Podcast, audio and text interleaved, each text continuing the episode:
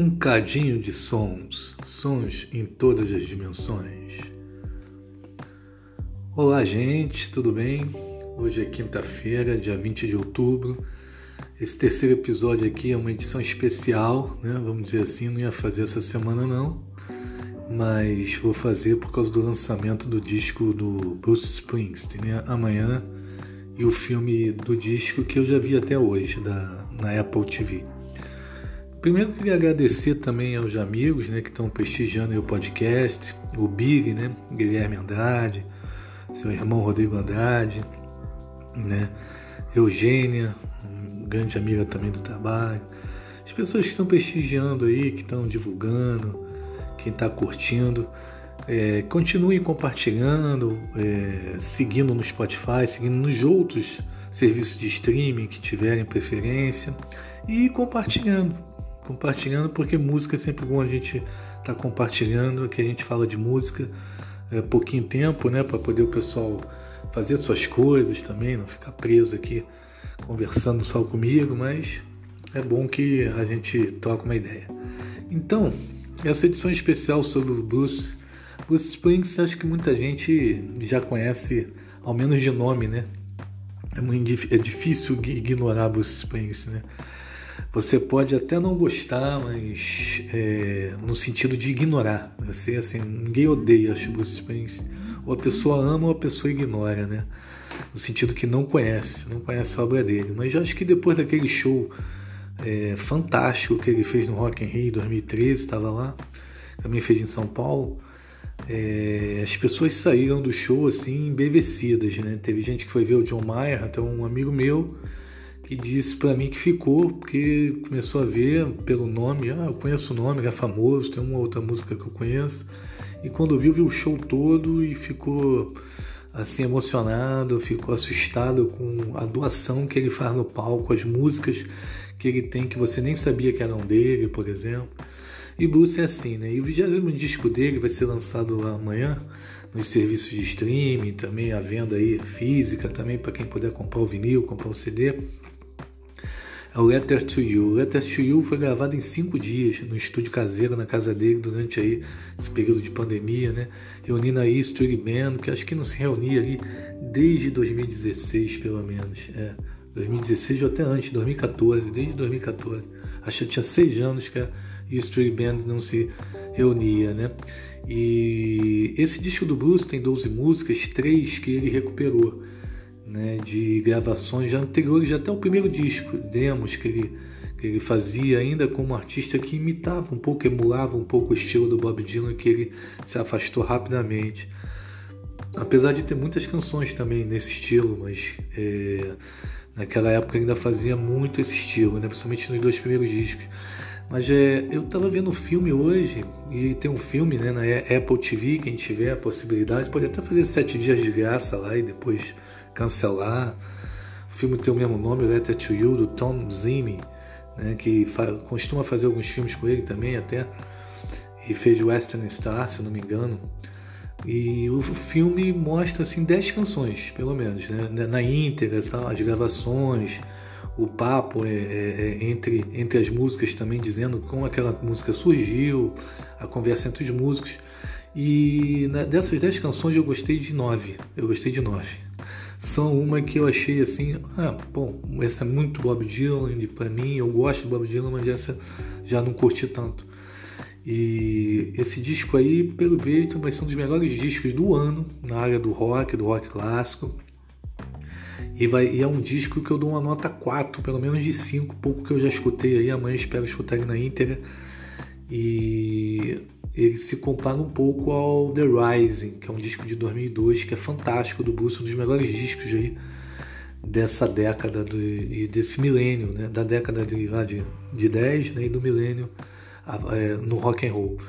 Bom, mas então se você chegou até aqui, a gente está falando de Bruce Springsteen, a gente falou desse novo disco um pouquinho, né? Tem até algumas músicas que eu posso já destacar, Let's Man Standing, The Power of the Prayer, Burning Train, Ghosts, Letter to You e If Was a Priest.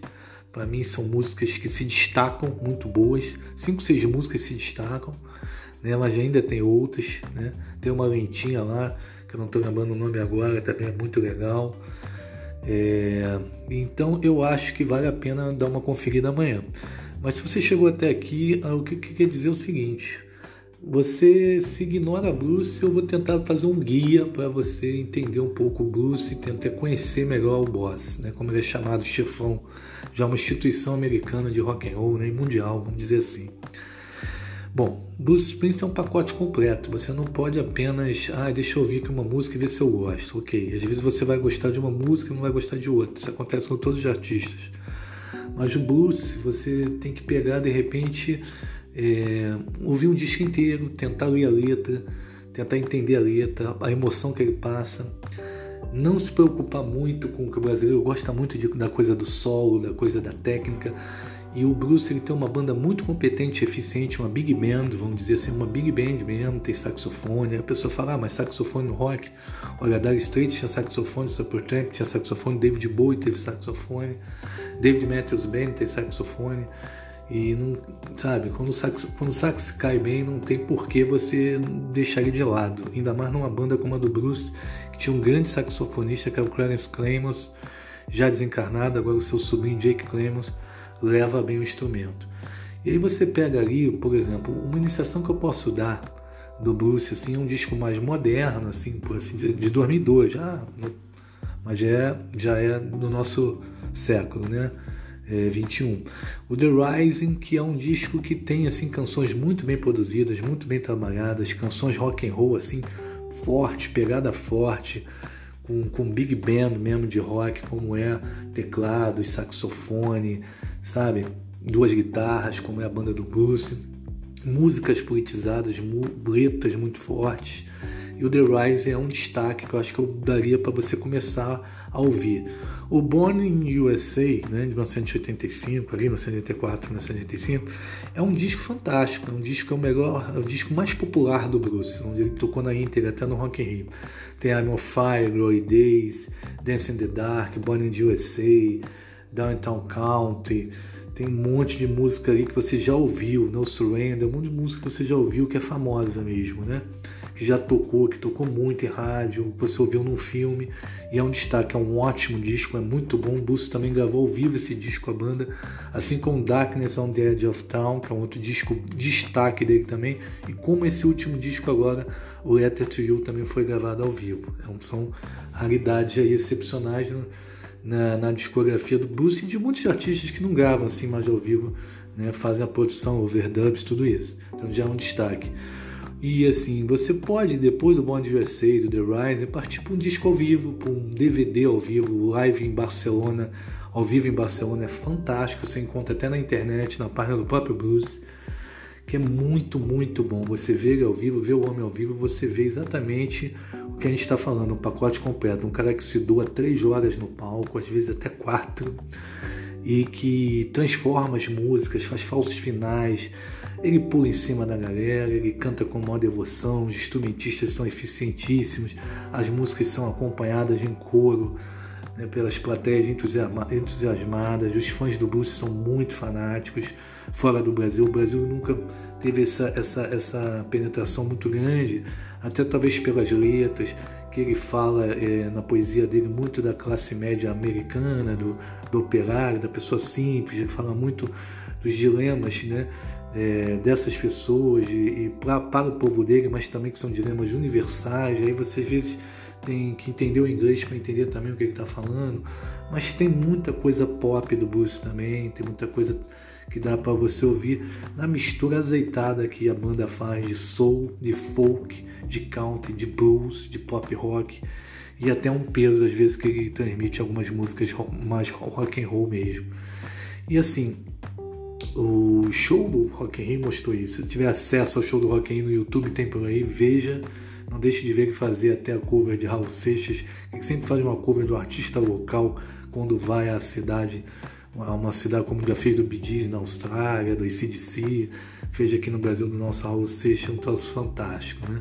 Então outros discos, além do The Rising, do Pop Born USA é o Greatest Hits, que é um disco que eu voltei a escutar, por exemplo, na minha história, eu tomei em contato com o Bruce, com Born USA, com You Are The World, quando ele cantava lá, quem é esse cara cantando dessa forma, assim, tão sofrida, né? A gente brincava na época do We Are the World, né? Aquele projeto do Quincy Jones, do Michael Jackson.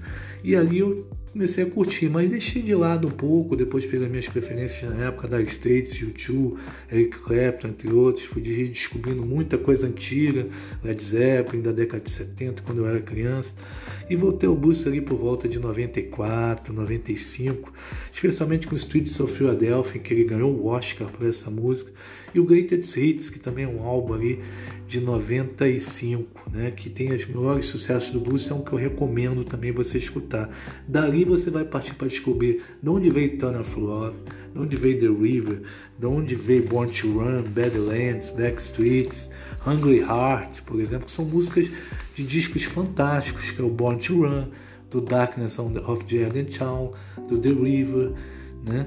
E até Nebraska, que também é um disco fantástico, porque é todo acústico, todo tudo até um pouco diferente da vibe do Bruce normalmente, né?